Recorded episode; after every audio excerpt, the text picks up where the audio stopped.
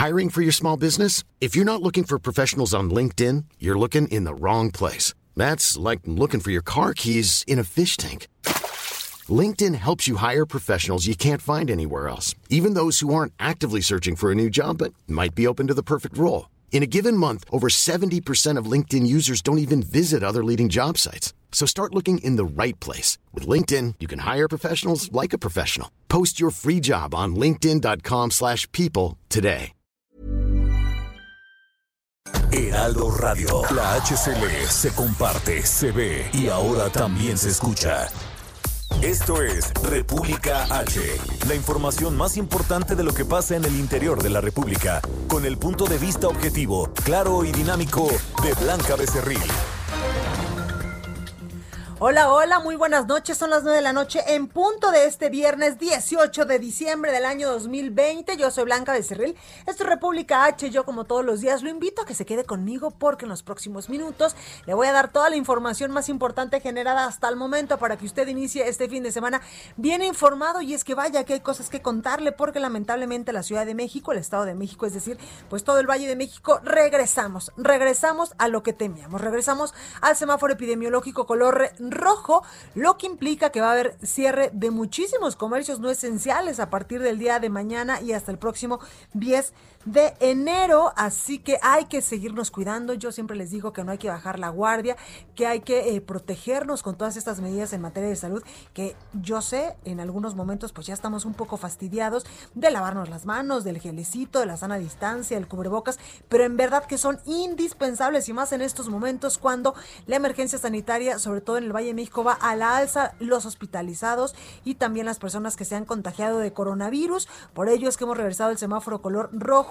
a las vísperas literalmente de Navidad y de Año Nuevo.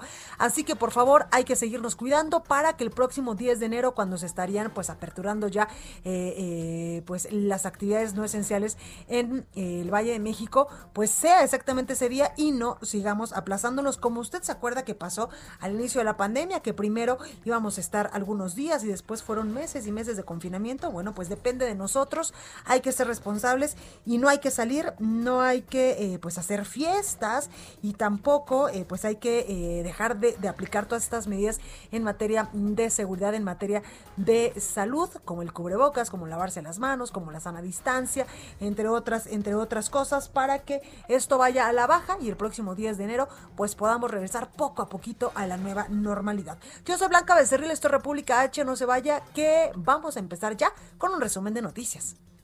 En resumen, el presidente de México, Andrés Manuel López Obrador, lamentó el asesinato del exgobernador de Jalisco, Aristóteles Sandoval, y aunque ofreció el total apoyo de su gabinete, aclaró que la investigación corresponde a las unidades de esa entidad. La Secretaría de Seguridad y Protección Ciudadana informó que de enero a noviembre de este año se cometieron 31.871 asesinatos en el país, homicidios dolosos.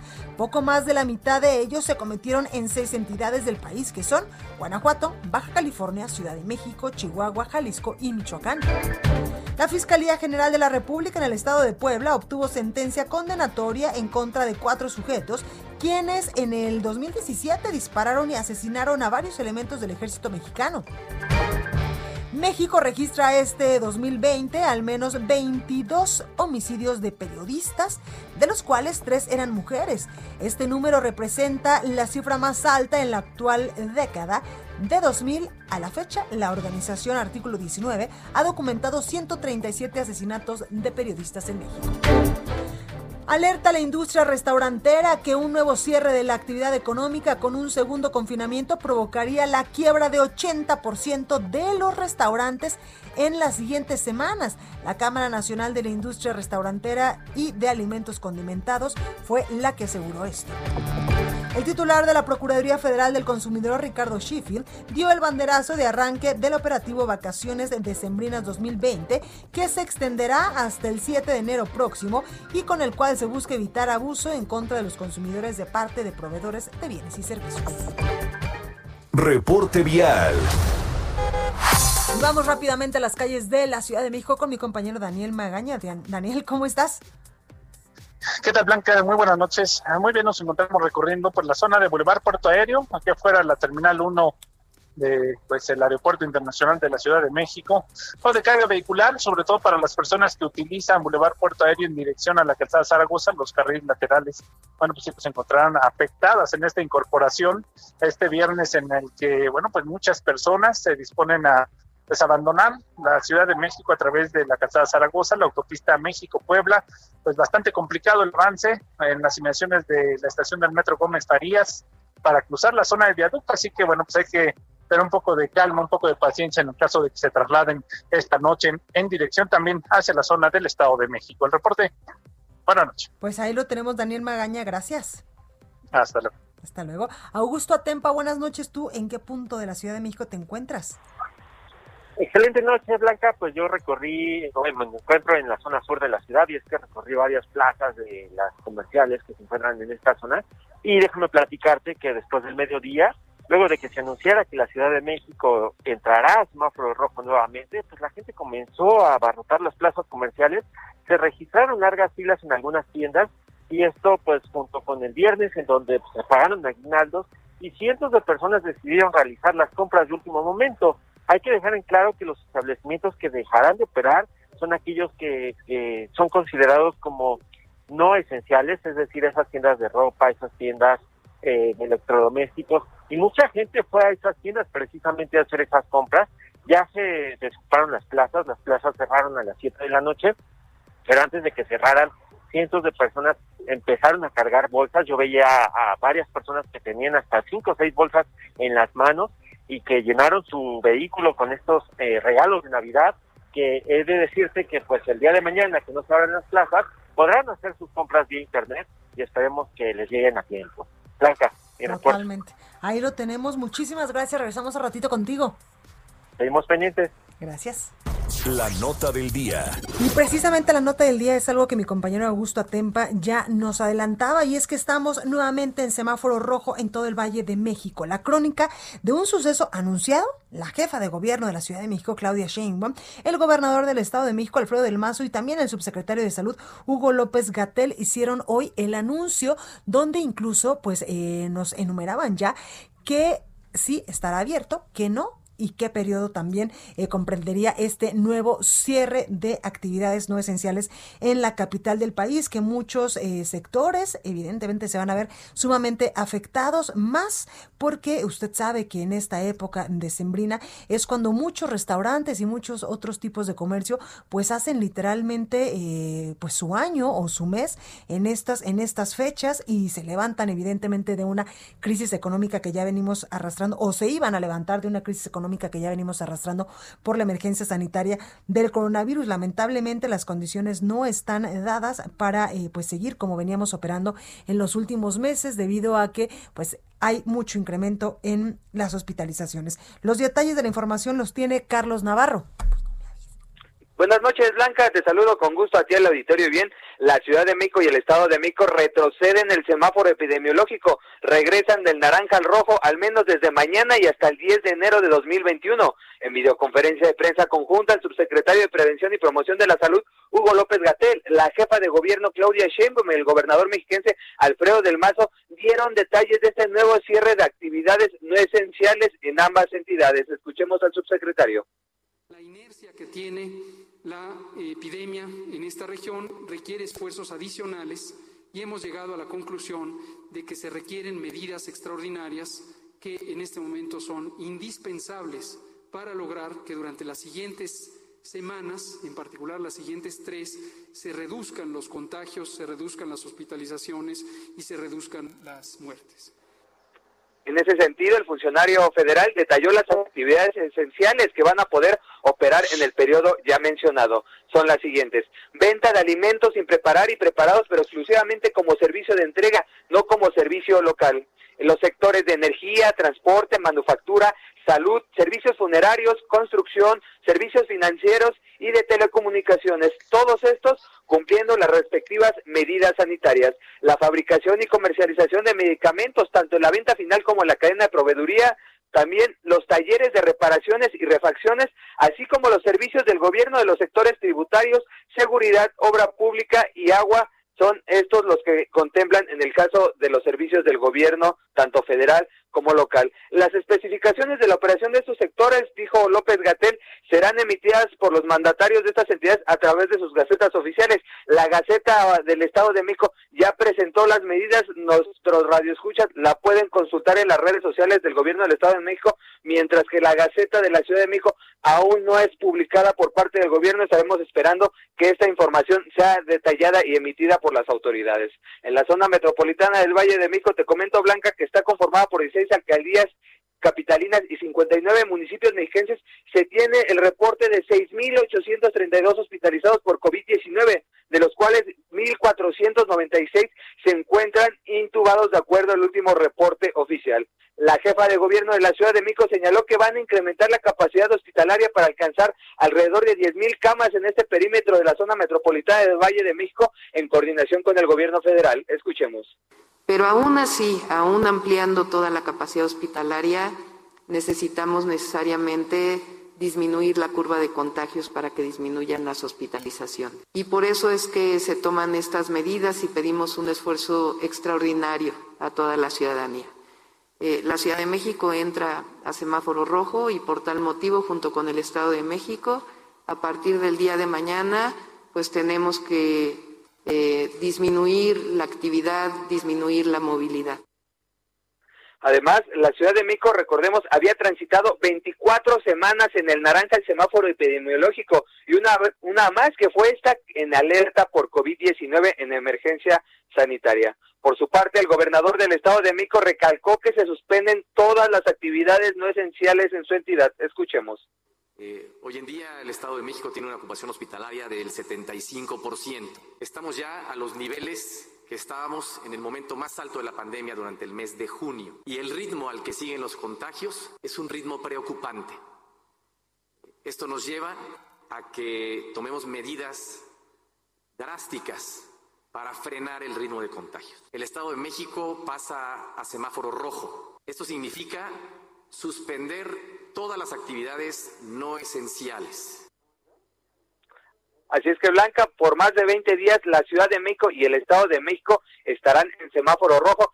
Solo las actividades esenciales van a estar operando. Ya serán los gobiernos que emiten a través de las redes sociales de manera detallada para que nuestros radioescuchas puedan revisar si su negocio o su algún establecimiento entra en esas actividades, Blanca. Pues ahí la información, como siempre, muy puntual, Carlos. Gracias. Y nada más precisarles que eh, algunos organismos empresariales ya empezaron a anunciar las posibles afectaciones, entre ellos la Canaco advierte pérdidas por 48 mil millones de pesos en estos más de 20 días, como bien lo comentabas al inicio del reporte Blanca, era una época donde muchas personas lograban recuperar lo que no habían logrado en el año en esta época de fin de año y lamentablemente pues van a tener que cerrar. Son 48 mil millones de pesos que se pierden en ventas en este semáforo rojo, Blanca. Qué fuerte está este dato que nos das, Carlos. Muchísimas gracias, cuídate. Hasta luego, buenas noches, que estés bien, Blanca. Buenas noches. Entrevista. Bueno, y para eh, saber un poquito más de este tema, tengo en la línea telefónica y me da como siempre muchísimo gusto saludar al doctor Javier Tello, especialista en políticas de salud. Doctor, buenas noches, ¿cómo está? ¿Qué tal? Buenas noches, Blanca, qué gusto. Gracias. Oiga, doctor, antes que otra cosa, ¿se tardó el gobierno de la Ciudad de México, el gobierno del Estado de México en declarar esta alerta eh, roja, este regreso al semáforo epidemiológico color rojo? Mucho, mucho. Yo calculo, no sé, más de dos o tres semanas. Creo que ya era casi un... Inevitable. era un secreto a voces, era inevitable. Lamentablemente se convirtió casi en un chiste realmente no sé eh, en qué es en lo que estábamos pensando. Y claro, si tú les preguntas, te van a dar cualquier cantidad de eh, afirmaciones, análisis matemáticos y digan lo que digan, pero al final del día lo que tenemos nosotros es un verdadero eh, repunte, una aceleración muy grande en los contagios con las consecuentes pérdidas humanas. Y, y, bueno, lo que refleja el volumen del área conurbada, el área metropolitana en la Ciudad de México, dentro de las cifras del país, pues lo que aportamos es es, muy grande. Y, y si estamos en un país en donde de manera oficial, otra vez, oficial, estamos en el orden de las 700, 800 muertes diarias, pues esto es verdaderamente una catástrofe. Esto es algo, estamos viendo el inicio de la peor parte de la pandemia apenas. Oiga, eh, doctor, es decir, si esta, este regreso al semáforo rojo, al eh, pues confinamiento un poco más eh, severo, se hubiese dado en meses anteriores, ahorita estaríamos diciendo otras cosas. ¿Ahí me escucha, doctor? Sí, perdón, eh, no escuché la primera ah, parte de la pregunta. Ya, yo le diría, yo le preguntaba, doctor, que si esto, el regreso al semáforo rojo, un poco al confinamiento, hubiese, eh, se hubiese tomado la decisión hace algunos meses, ahorita estuviéramos en otra situación. Ah, pero por supuesto que sí. El único problema es que siempre va a haber eh, dos caminos. Uno que es la falsa disyuntiva entre que ¿qué podemos sacrificar? ¿Las vidas humanas o la economía? Y bueno, yo siempre he sido de la misma opinión del doctor Fauci o el doctor Julio Frank, que bueno, la economía se puede recuperar, las vidas humanas no se pueden recuperar. Entonces, bueno, no, no sé por qué tener esta, esta falsa discusión. Y el, y, el otro punto de vista también es muy claro, ¿no?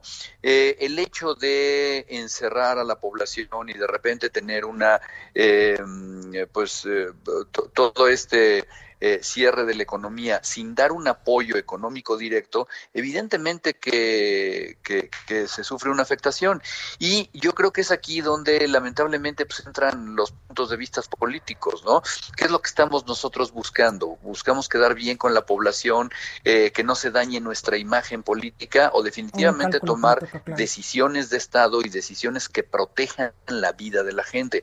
Para mí particularmente no existe nada más importante que la vida humana. Entonces realmente no entiendo la lógica de estar y, jugando todavía con el futuro de la salud. Totalmente, doctor. Por último, quiero preguntarle, ¿cree que con este pues de pequeño confinamiento, con estas nuevas medidas que han dictado, sobre todo en el Valle de México, la jefa de gobierno y el gobernador eh, del Valle del Estado de México, eh, pues el próximo 10 de enero podríamos ya regresar nuevamente a la nueva normalidad? No, no, no, no, para nada. ¿eh? eh lo que vamos a, ocurrir, y yo quiero ser muy claro con esto, al momento de hacerse esta declaración, lo primero que vemos, y tus reporteros te lo pueden corroborar, son compras de pánico, gente haciéndose bolas en las tiendas, este, hay muchísima gente en la calle, vamos a ver que poco va a servir esto para que la gente se siga reuniendo en sus casas, y lamentablemente, Blanca, si no tomamos conciencia como ciudadanos que tenemos que tomar esto en serio, lo único que vamos a ver al inicio de enero van a ser muchos más contagios y estos contagios siempre tienen una cuota lamentablemente alta de muertes. Totalmente, pues ahí, ahí la información, doctor Javier Tello, especialista en políticas de salud, como siempre, muchas gracias por ayudarnos a entender pues cómo vamos con el asunto del coronavirus. Con mucho gusto, Blanca, que estés muy bien. Gracias. Bueno, y vamos eh, ahora eh, con una entrevista con José Medina Mora y Casa, el presidente electo de la Confederación Patronal de la República Mexicana. José, buenas noches, ¿cómo está? Muy buenas noches, Blanca. Muy bien, un saludo para ti y para toda tu audiencia. Gracias, José. Pues cuénteme cómo les cayó la noticia de que eh, pues regresamos al semáforo rojo aquí en el Valle de México, pero sobre todo de que se van a cerrar ya a partir de mañana pues las actividades no esenciales.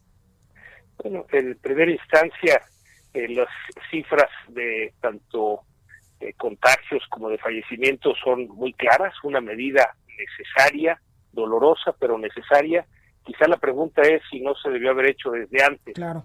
porque está pues fuera de control, está saturado el, todo el, sistema eh, de salud, entonces pues sí preocupado por la salud y el llamado que hacemos a las empresas es que todas aquellas que puedan trabajar de manera remota sí lo hagan, y las que en estas eh, en esta temporada de aquí al 10 de enero que eh, tienen una actividad esencial y por lo tanto seguirán abiertas, el que extremen cuidados, es decir, que apliquen los protocolos, la sana distancia, el uso de cubrebocas, el lavado de manos, la gel, y que cuiden a sus eh, trabajadores y también a sus clientes de tal manera que podamos pasar esta etapa crítica de contagios y poder regresar a una apertura eh, eh, de toda la economía. Eh, Blanca, algo de lo que observamos desde la Coparmex es que los contagios realmente no vienen de la parte de la reactivación económica, sino más bien de la reapertura social. Claro, de las este fiestas en casa, de las reuniones. Exacto. Pues un llamado a toda la ciudadanía, ¿verdad? Tomar esta responsabilidad, sobre todo en esta época de no hacer reuniones en los domicilios particulares. los contagios se han dado además de en esas reuniones en tianguis, en mercados, eh, en el donde no se tienen medidas en materia de salud y tú José lo decías muy bien por ejemplo en los restaurantes en la Ciudad de México en los centros comerciales incluso en el súper te desinfectan las manitas el carrito del súper te toman la temperatura te hacen que pues eh, te des de alta en el código QR y ahí adentro mm, está prohibido entrar o estar en algún momento dentro de la tienda sin el cubrebocas y sin la sana distancia. Y como tú dices, hay otros tipos de establecimientos. También, evidentemente, cuando uno se reúne en casa, pues tiene la confianza de que a lo mejor el amigo no tiene coronavirus y ahí es cuando relajamos las medidas, que es cuando, pues normalmente en estos momentos se están dando los contagios. Así es. Y también eh, vemos en, en el centro de la ciudad, eh, en los mercados, en los tianguis, que no hay ese cuidado en general de, la población y pues ahora son momentos críticos. Eh, no ha pasado lo peor, estamos entrando en una etapa eh, de, una, una segunda curva de contagios muy severa y por lo tanto tenemos que cuidarnos. Y, y nos preocupa Blanca lo que sucederá con estas micro y pequeñas empresas en donde el gobierno federal eh, no ha dado el apoyo a, a, estas micro y pequeñas empresas, sino solo de manera marginal nos llama mucho la atención cómo países como Alemania aplica el, el 33% de su Producto Interno Bruto para ayudar a los trabajadores, a las empresas para salir adelante en esta reactivación económica. Estados Unidos que empezó con 13% y luego incrementó este monto, Chile un 6%, eh, inclusive Guatemala un 4%, en México menos del 1%, es decir, no ha habido una ayuda del gobierno eh, federal para eh, apoyar a los trabajadores. Desde Coparmesa impulsamos esta propuesta de los salarios solidarios para que no se perdieran empleos. No, bueno, y esta semana le subieron el 15% al salario mínimo, que también va a tener afectaciones, como ustedes lo han adelantado, sobre todo en las micro, pequeñas y medianas empresas. Es correcto. Y además, solo en ciertos sectores, eh, Blanca, el análisis que hicimos en Coparmex es que los sectores restaurantero, de turismo, de construcción, eh, textil, eh, eh, automotriz son los que principalmente serán afectados y en estas eh, micro y pequeñas empresas. La realidad es que en otros sectores sí se puede absorber ese 15, pero el análisis que hicimos es que para que no se afectaran esos sectores y las sobre todo micro y pequeñas empresas solo se aumentaron 10%, desgraciadamente no hubo consenso y entonces veremos que se perderán empleos, estos sectores eh, perdieron entre el 18 y el 23% del empleo en esta época de pandemia. Entonces veremos más pérdida de empleo, veremos más eh, cierre de empresas micro y pequeñas. Y bueno, pues esto traerá eh, consecuencias en, la economía mexicana. Y ahorita pues lo más importante es cuidar la salud, el llamado que hacemos eh, a las empresas es cuidar la salud de sus trabajadores y cuidar la salud de la empresa, porque no, no podemos volver a enfrentar un cierre de otros cinco meses de la economía, porque eso sería realmente catastrófico para los bolsillos de los trabajadores. Totalmente, José. Y tú has dicho algo muy importante, a cuidarnos en estos momentos que solo son, esperemos en Dios, 23 días de aquí al 10 de enero, porque si no, Dios no lo quiera, van a ser otros mesecitos o otras semanas y la economía, como tú dices, no lo aguantaría. Así es, y, por eso es importantísimo, Blanca, este llamado que se hace a toda la ciudadanía a tomar esta responsabilidad y sobre todo en esta época que se acostumbran las grandes reuniones evitarlas, utilizar la tecnología, hablar por teléfono o con alguna plataforma, saludar a los familiares de tal manera eh, y amigos, ¿no? Para que evitemos los contagios. Totalmente, pues ahí, ahí la información, porque eh, pues tú también lo has dicho, no hay economía que aguante y tampoco hay cartera que aguante tantos meses si es que en algún momento, Dios no lo quiera, regresamos a este confinamiento. Así que como tú lo dices, José Medina, pues a cuidarnos ahorita, a cuidar la salud de la empresa, pero sobre todo la salud de los trabajadores y si podemos hacer eh, todavía el home office, el trabajo desde casa, pues eh, es una buena medida que también hemos aprendido a hacerlo durante estos meses y no nos va tan mal sí, es una gran lección que nos ha dado la pandemia, que sí se puede trabajar de manera remota y cada vez más empresas lo están adoptando y esto nos ayuda en esta época de eh, crisis de salud a seguir trabajando, a seguir aportando a la economía y con esto eh, sobrepasar, sobre todo en esta época, sobrevivir esta época. Esperemos que para el año que entra venga esta reactivación económica, tengamos con el cuidado ya una caída en los contagios, eh, que existan las vacunas y con esto podamos eh, ver hacia adelante en un, futuro esperanzador. Es, importante saber que vamos a salir adelante. Por supuesto. Eh, los mexicanos somos más fuertes de cualquier adversidad, exacto. Sí, y, pues pues esta no será la excepción, saldremos adelante, pero ahorita tenemos que cuidarnos, Ese es el, llamado más importante. Totalmente. José Medina Mora y Casa, presidente electo de la Coparmex, gracias por esta comunicación, cuídate mucho. Igualmente, este, muy buenas noches y un saludo para ti muy especial y para toda tu audiencia. Gracias, José, cuídate. Bueno, pues ahí, ahí la Coparmex. Oiga, en la actualización del semáforo epidemiológico de esta noche de riesgo por coronavirus, la Secretaría de Salud publicó y ubicó a tres entidades en color rojo. Ya le decíamos nosotros que la Ciudad de México y el Estado de México están entre ellas 24 en semáforo color naranja, tres en amarillo y dos en verde. Y la semana pasada había tres, tres en verde. En conferencia de prensa, Ricardo Cortés, director de promoción de la salud, informó que esta medida aplicará del lunes 21 de diciembre con una duración de 15 días hasta el 3 de enero. Yo soy Blanca de Servicio República H. No se vaya que yo vuelvo con más información.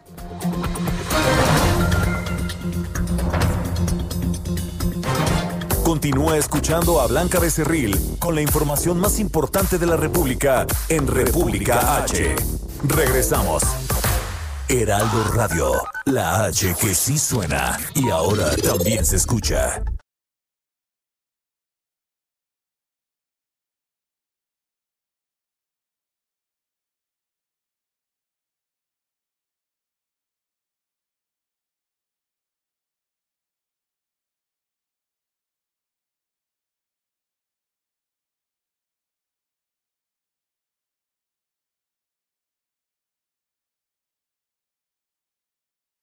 Heraldo Radio. La HCL se comparte, se ve y ahora también se escucha.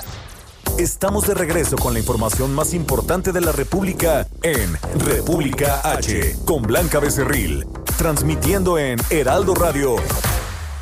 En resumen, México acumula esta noche 1.301.546 casos confirmados de coronavirus y 117.249 defunciones.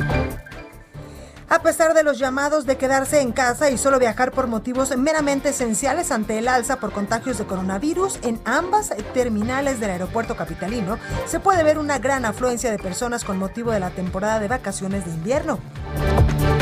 Y en un hangar del aeropuerto de Villahermosa, el presidente de México, Andrés Manuel López Obrador, revisó los resultados del plan DN3 de las Fuerzas Armadas. Sin embargo, fueron eh, pues cientos de damnificados quienes realizaron protestas por la falta de apoyos para recuperar sus enseres domésticos. Entrevista. Bueno, y vamos rápidamente hasta Jalisco con Oscar Valderas. Él es periodista y analista especializado en temas de seguridad. Oscar, buenas noches, ¿cómo estás? Hola Blanca, buenas noches. Pues sorprendido todavía, a pesar de que ya se ha cumplido casi un día del asesinato del exgobernador de Jalisco, pues definitivamente esto probablemente con mucha seguridad va a cambiar el mapa criminal del país. Totalmente. Oye, Oscar, ¿qué está pasando eh, pues en esa zona de Jalisco, en Puerto Vallarta, donde apenas el 22 de noviembre pues asesinaban a un empresario inmobiliario, Felipe Tomé, y hoy casi, casi que eh, pues unas tres eh, semanas, ni siquiera un mes después, lamentablemente pues asesinan a un, ni más ni menos que un exgobernador de la entidad sí, el magnicidio más importante, lo que va del sexenio, sin duda. Yo te diría que Puerto Vallarta, como cualquier destino turístico, es muy atractivo para el crimen organizado, no solamente porque la gran cantidad de inversiones extranjeras y privadas que recibe, es un gran aliciente para lavar dinero, para atraer desde turismo sexual hasta, hasta diferentes tipos de negocios lícitos e ilícitos que evidentemente son muy atractivos. Durante años Puerto Vallarta fue un enclave del cártel del Pacífico o cártel de Sinaloa, pero esto fue cambiando poco a poco a medida que creció el cártel Jalisco Nueva Generación y se dio una ruptura evidente en 2016 cuando el cártel Jalisco Nueva Generación secuestra a dos hijos del Chapo Guzmán justamente en Puerto Vallarta en 2016 en un bar de lujo, ¿recuerdas? Exactamente, en la leche, ¿no? En la leche, exactamente. Y eso cambia la dinámica, la dinámica criminal por completo. El Puerto Vallarta se vuelve un bastión del cártel Jalisco Nueva Generación y desde entonces lo que hemos visto es cómo el crimen organizado, principalmente el que está bajo los mandos de Nemesio Ceguera, el Mencho, ha sido el amo y señor de este puerto turístico y la mayoría de los crímenes y de la escalada de violencia tiene que ver con cómo el cártel Jalisco Nueva Generación está defendiendo este lugar, esta plaza, entre comillas, principalmente por la importancia económica que tiene. Claro, Oscar, ¿sabemos eh, si, por ejemplo, Aristóteles Sandoval, eh, durante su mandato o después, tenía ya dos años que no estaba en el poder al frente del Estado, recibió en algún momento alguna amenaza de algún cártel, de alguna organización criminal, incluso el cártel Jalisco Nueva Generación?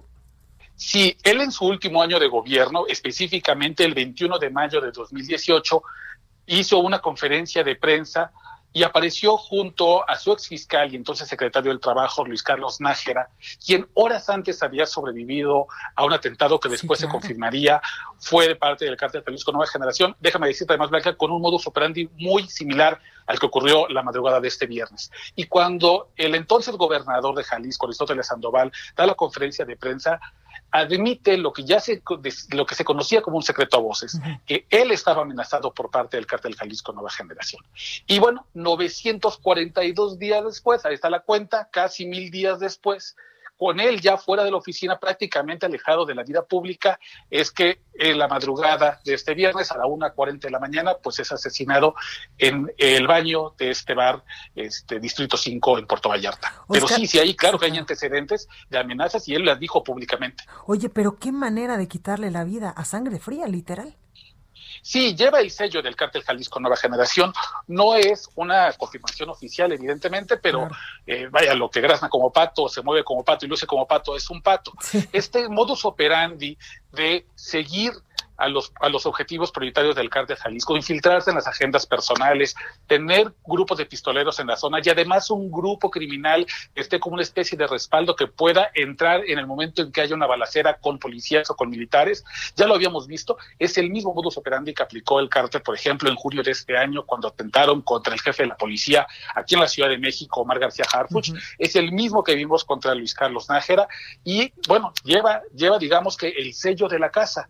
No, no en balde, este, se trata del grupo criminal que no solamente tiene mayor capacidad financiera, sino también mayor capacidad de fuego y son los que tienen la capacidad y la operación para poder realizar este gran despliegue de criminales, de armamento y además, lo que sabemos al momento, sin que haya habido un solo arrestado. Totalmente. Oye, Oscar, por último quiero preguntarte, ¿cómo sientes tú a mis paisanos, a los jaliscienses, después de esta eh, noticia que eh, evidentemente cuando yo me desperté y la vi, no podía creerlo? Y más porque era, un gobernador que traía, no sé, 15 escoltas, camionetas blindadas. Sí, bueno, y además la gente que vivió en Jalisco durante el mandato de Aristóteles Sandoval le reconoce que era un hombre con un poder amplísimo. Era un tipo que no, se, no pasaba nada en Jalisco sin que él no lo autorizara. Y la importancia del personaje, no solamente en la política local, sino en la política nacional, era una de las cartas más, más grandes del PRI para poder relanzar una nueva cara, con rostro joven, pues yo creo que eh, abona sobre todo a esta sensación terrible, Blanca, de que nadie en Jalisco está a salvo. Si alguien tan poderoso como Aristóteles Sandoval, con 15 policías, eh, este, con 15 escoltas dadas por ley, con todo lo que conocía él de inteligencia criminal, con toda la protección que podía darle, el cargo tan importante que ocupó hasta 2018, le sucedió esto vaya, pues es que esto le puede pasar a cualquiera y lamentablemente estamos entrando al año 14 de la guerra contra el narco y no se ve cómo esta violencia vaya a bajar. Ay, ojalá que no, Oscar. Muchísimas gracias por este por este análisis, Oscar Valderas, periodista y analista especializado en temas de seguridad, por eh, pues ayudarnos a entender qué es lo que está pasando en estos momentos allá en eh, Jalisco después del lamentable asesinato del exgobernador Aristóteles Sandoval. Oscar, gracias. Te mando un abrazo. Buenas noches. Igualmente, gracias. GastroLab con el chef Israel Arechiga.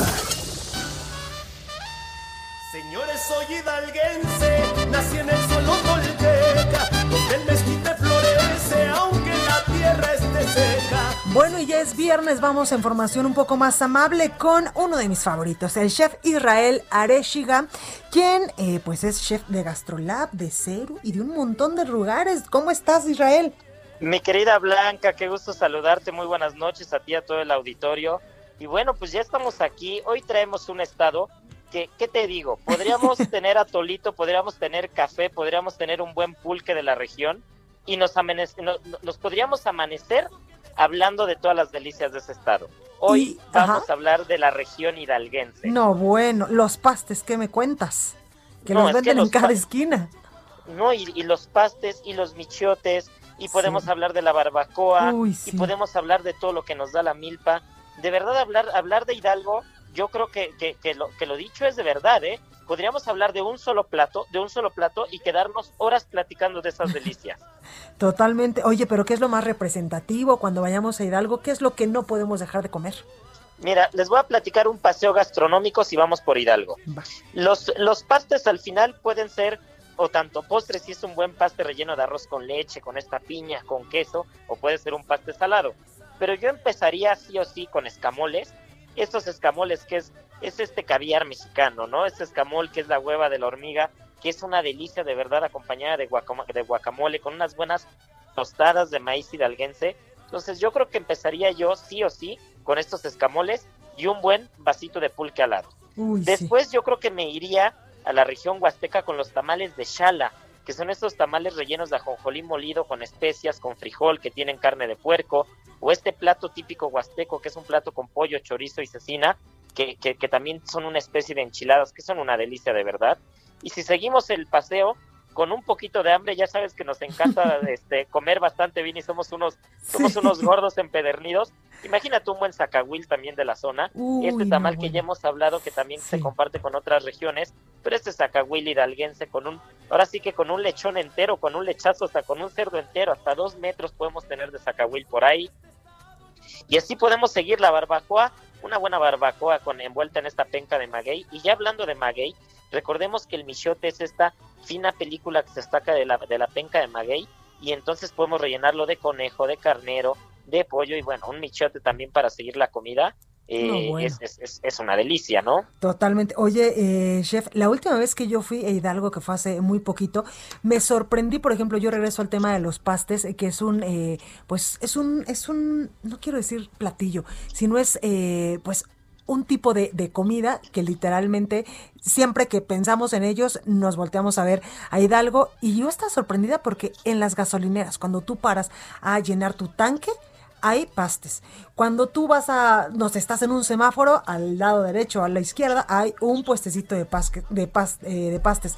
Es realmente, o sea, impresionante la cantidad de pastes que venden. Y bueno, ¿qué te digo de lo que están rellenos? Hay de dulce, de mole y de pozole, casi, casi. Sí, sí, sí, es que realmente pasar por la carretera, o sea, no, no, no puedes dejar de babear. Sí. Independientemente de a dónde vayas o de dónde vengas, te tienes que parar en la carretera por un buen paste. Sí. Eso sí, y aparte hay un dato muy curioso, pero el paste es de origen inglés. Órale. Entonces, sí, los pastes son de origen inglés, al final es un platillo hecho con base de trigo.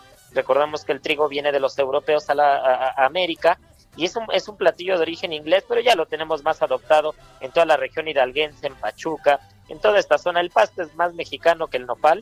Y hablando de nopales, pues es que también toda la milpa, todo lo que hay alrededor del maíz, del frijol, de la calabaza, del chile y también la- las cactáceas, ¿no? La comida de las cactáceas, del maguey, de los nopales, las tunas también en toda esa zona, Sí, claro. hacer un buen dulce de tuna. O sea, real, realmente la región, la región hidalguense es muy bondadosa, tanto en materia prima como en gastronomía en general. Totalmente. Oye, chef, pues ahí las recomendaciones. Oye, antes de, terminar tu participación, ¿qué van a hacer ahora que eh, pues regresamos al semáforo rojo, por ejemplo, en los restaurantes que tú manejas? Pues mira, habrá que adaptarse, no nos podemos quedar con los brazos cruzados. Claro. Ya lo, ya lo, ya lo hemos venido platicando. Al final, el, el restaurante que acabamos de abrir en las lomas de Chapultepec, Ceru Lomas, Ujú. eh, está diseñado en la pandemia, fue concebido en la pandemia y la estructura del Claro. restaurante estaba pensada para la nueva normalidad. No contemplábamos que nos volvieran a echar ahora sí que para atrás si estuviéramos en semáforo rojo, Claro. pero definitivamente nos vamos a adaptar. Vamos a tener menús para llevar, para recoger en el restaurante o para ir a entregar nosotros. Los platillos típicos del restaurante, ser un buen lechón, un buen arroz. Uy, sí. De verdad yo creo que va a haber va a haber una oferta bastante amplia y vamos a echarle todas las ganas para que esto siga saliendo adelante. Pues ahí en la página de internet de Ceru podemos encontrar todos los datos de, de, pues estos, estos platillos que nos pueden mandar hasta nuestras casas y también por supuesto el contacto Chef Israel Areshiga. Gracias, gracias por esta comunicación y pues nos vemos la próxima semana para que nos cuentes un poquito de qué vamos a tener en la cena de Navidad, en la de Año Nuevo, que evidentemente va a estar todo eh, pues cerrado, pero que podamos mm, compartir con los tres o cuatro miembros de la familia. Gracias, Chef. Seguro que sí, querida Blanca, un abrazo y un abrazo a todo el auditorio. Gracias. Bueno, y para el bañista ocasional que te contempla. para el que teme entrar en tus aguas, profundas y templadas, por el creciente miedo al placer de perderse de ellas, de tomar como única salida tus pechos, redondos y salados, y aferrarse a ellos como tablas salvavidas. Tu cuerpo es mar abierto y yo la playa que bordeas. Bueno, y precisamente estamos escuchando un fragmentito de Edel Juárez, poeta mexicano con más de 20 años de trayectoria, hace llamar a su poesía rock literario. Él pues ha tenido participaciones destacadas con Fernando Delgadillo, con Mario Don, con Edgar Oceraski, también con Rodrigo Rojas, Raúl Ornelas, en fin, un montón, un montón de personajes. Fue el primer poeta mexicano en tener un disco bajo el sello de Sony, en el cual eh, presentaba sus textos con música saludo, por supuesto, en la línea telefónica a Edele Juárez, escritor. Buenas noches, ¿cómo estás? Hola Blanca, buenas noches. Bien, bien, eh, contento de estar aquí, eh, a pesar de la distancia, ¿no? compartiendo un ratito con tu auditorio. Oye, oye, Edel, pues cuéntame sobre este rock literario, cómo se te ocurrió. Este, hace ratito escuchamos un fragmentito de lo que tú haces.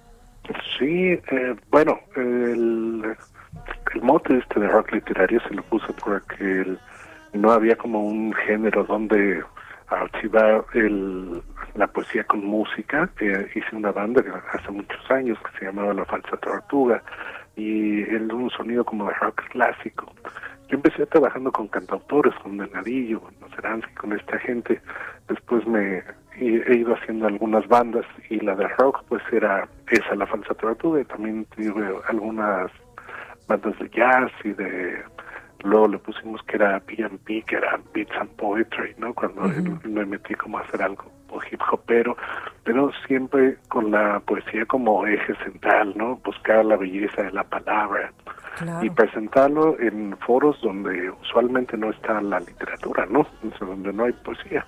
Son foros usualmente destinados para la música, pero los tomamos por asalto y y, bueno, ah, nos ha ido bien. Después de 20 años ya puedo decir que la gente ya, ya nos acepta con cariño. Totalmente. Y además las letras son increíbles, súper inspiradoras. muchas, gracias. muchas gracias. Pues sí, es esta búsqueda continua de la belleza, ¿no? Yo creo que eh, a este mundo lo que le falta es eso, ¿no? Señalar la belleza, acordarnos de que hay otras cosas. Además, bueno, sobre todo en tiempos tan tan raros y tan oscuros como los que andamos viviendo, sí, señalar la belleza me parece una labor importante. ¿Y en qué andas ahorita, Edel? Uh, ahorita este año acabo de sacar un libro que es la recopilación justamente de 20 años, son se llama Pequeños Bosques Pausados y es una recopilación de 1998 a 2018 y bueno pues en, en esta en esta temporada de encierro lo saqué y ha estado bueno porque exactamente se ha servido como para desconectar un poco a los que lo adquieren, ¿no? Les, llega ya a su casa, nada más lo vendo en, la página de internet, ya sabes. Ahora no no hay conciertos, entonces eh, pues ando ando promocionando este libro y esperando que esto cambie para seguir con la gira de conciertos. Ahora me estaba presentando con un amigo cantautor cubano, a Diane Hill. Hacíamos un show de que también estaba basado completamente en esta palabra. Claro, pues ahí, ahí, ahí lo tenemos. Edel Juárez, muchas gracias por esta comunicación y mucha suerte con tu poesía rock literario. muchas gracias a ti, que estés muy bien, haces por el espacio. Gracias, gracias a ti por inspirar, gracias. Es tiempo del séptimo arte. Películas, cortometrajes, series, documentales y excelente música con Gonzalo Lira. Hola, mi Gonzalo Lira. ¿Dónde andas? Blanca Becerril. Acá este, mismo. Pues aquí cerquita. Ah, buenísimo. Oye, cuéntame los cierres de la Ciudad de México. Los cines ya se volvieron a cerrar. ¿Qué pasó ahí?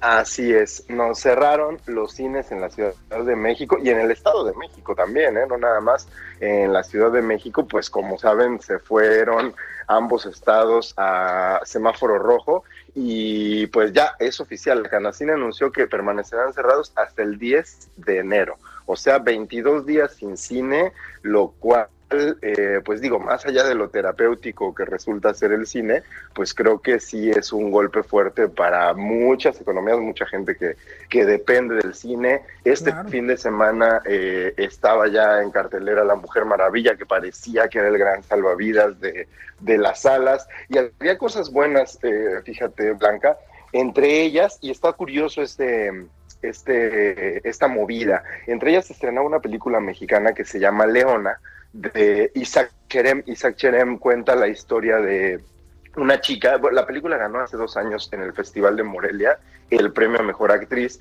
y cuenta la historia de, esta chava que es judía, judía chilanga de la Ciudad de México y empieza a tener una relación con un chavo que como, como se refieren a los no judíos en, en la comunidad judía, eh, un chavo que es goy, ¿no? Y empiezan a tener esta relación, pero pues la familia es muy tradicional y no se crean que se van a encontrar con un dramón azotado, ¿no? No se crean que es para cortarse las venas, pero sí es una reflexión muy interesante como sobre eh, estas pequeñas burbujas que creamos como sociedad y estos pequeños círculos y pues también qué tan vigentes son, qué tan absurdas son, qué tanto la tradición o ciertas tradiciones, digámoslo más justamente, pues siguen siendo válidas y siguen estando presentes, pero Isaac decide que eh, su película que lanzaba de forma completamente independiente por su cuenta en pequeños cines, pues se vaya directo a Vimeo para la renta. Entonces, ahí en mis redes ya les compartí el link para que vean, yo creo que una de las películas mexicanas que más vale la pena de este,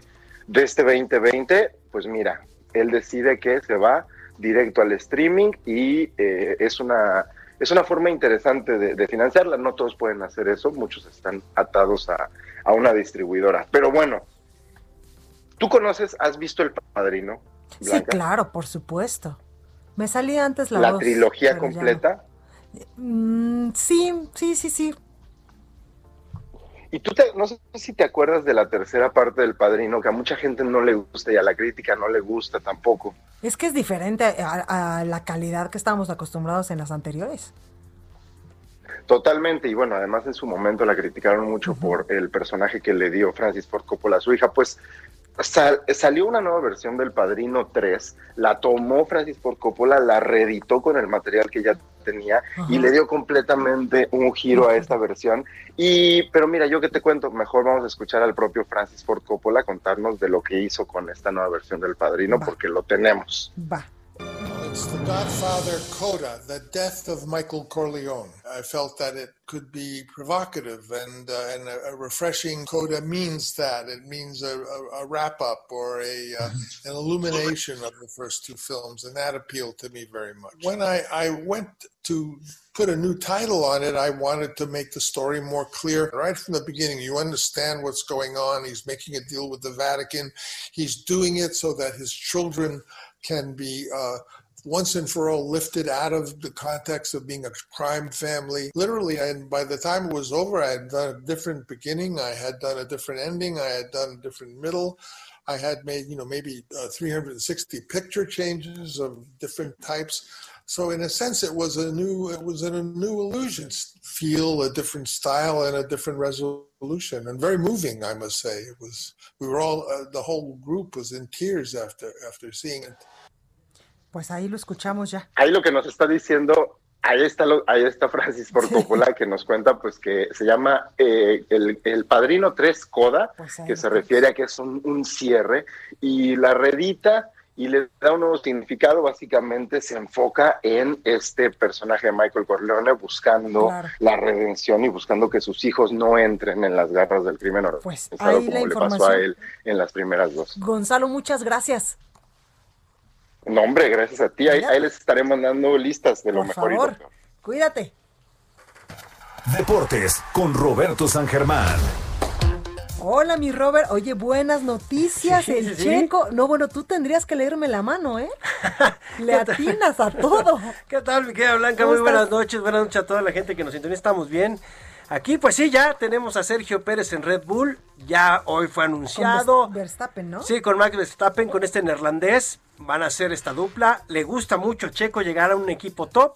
Pero también al equipo top le gustó mucho. Ah, qué bueno. El que llegara Checo. También eh, Verstappen dio buenas notas de Checo, que es un buen compañero. Va a sacar lo mejor de él. O sea, quiere decir que va a tener una competencia Pero lo más interesante es que Mercedes le gustó que haya llegado tanto a Valtteri Bottas como a Alex Hamilton, que haya llegado Checo, para decir, ahora sí vamos a tener pelea, vamos a tener pelea.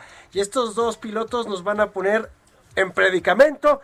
Eso quiere decir que Hamilton y Bottas ya dicen, ya no nada más voy a ver, Hamilton dice, ya no nada más voy a ver el retrovisor, los laterales, viene atrás de ahora mí. sí que retrovisores por decirle, no, pero los laterales nada más voy a ver, veía a Bottas o veía a Verstappen, ¿no? claro. Ahora voy a ver a Bottas, a Verstappen y a Pérez. Entonces va a ser interesante.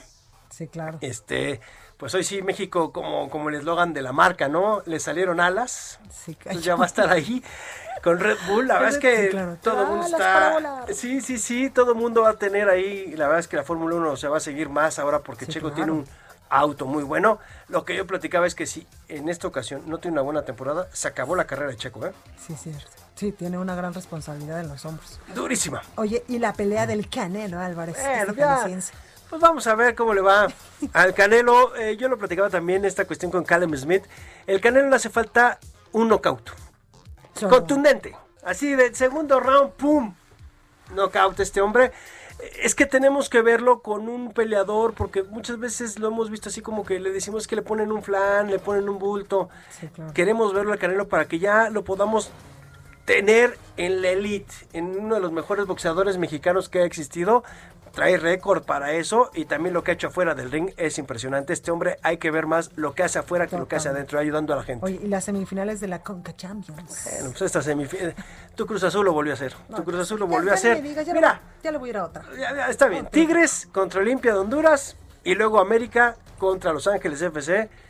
En una de esas al América se lo echa el equipo de Carlos Vela y la final pues pod- podría ser Tigres Los Ángeles, no menosprecio a los hondureños, pero creo que Tigres trae también mejor equipo. Sí, claro. A ver qué sucede. Ya el lunes platicaremos de estas situaciones. Totalmente. Y qué buena información. Cuídate mucho, por favor. Te Tú también. el lunes. Pues, a ver qué va a Sí, pasar. esta emergencia sanitaria está.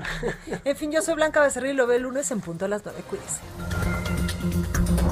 Esto fue República H, la información más importante de lo que pasa en el interior de la República, con el punto de vista objetivo, claro y dinámico de Blanca Becerril. Continúa escuchando Heraldo Radio, donde la H suena y ahora también se escucha. Una estación de Heraldo Media Group. Heraldo Radio, la H que sí suena y ahora también se escucha.